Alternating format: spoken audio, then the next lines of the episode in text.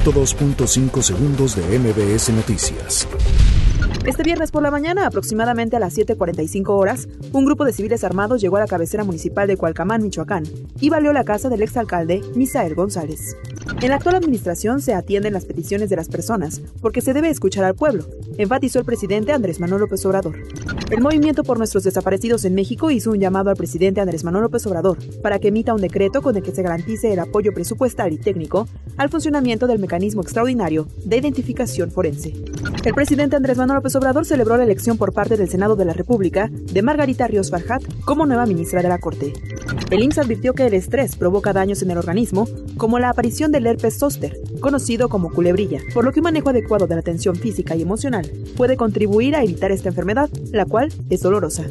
El presidente del Tribunal Superior de Justicia de la Ciudad de México, Rafael Guerra Álvarez, rindió su primer informe de actividades y se comprometió a que se juzgarán con perspectiva de género y de derechos humanos.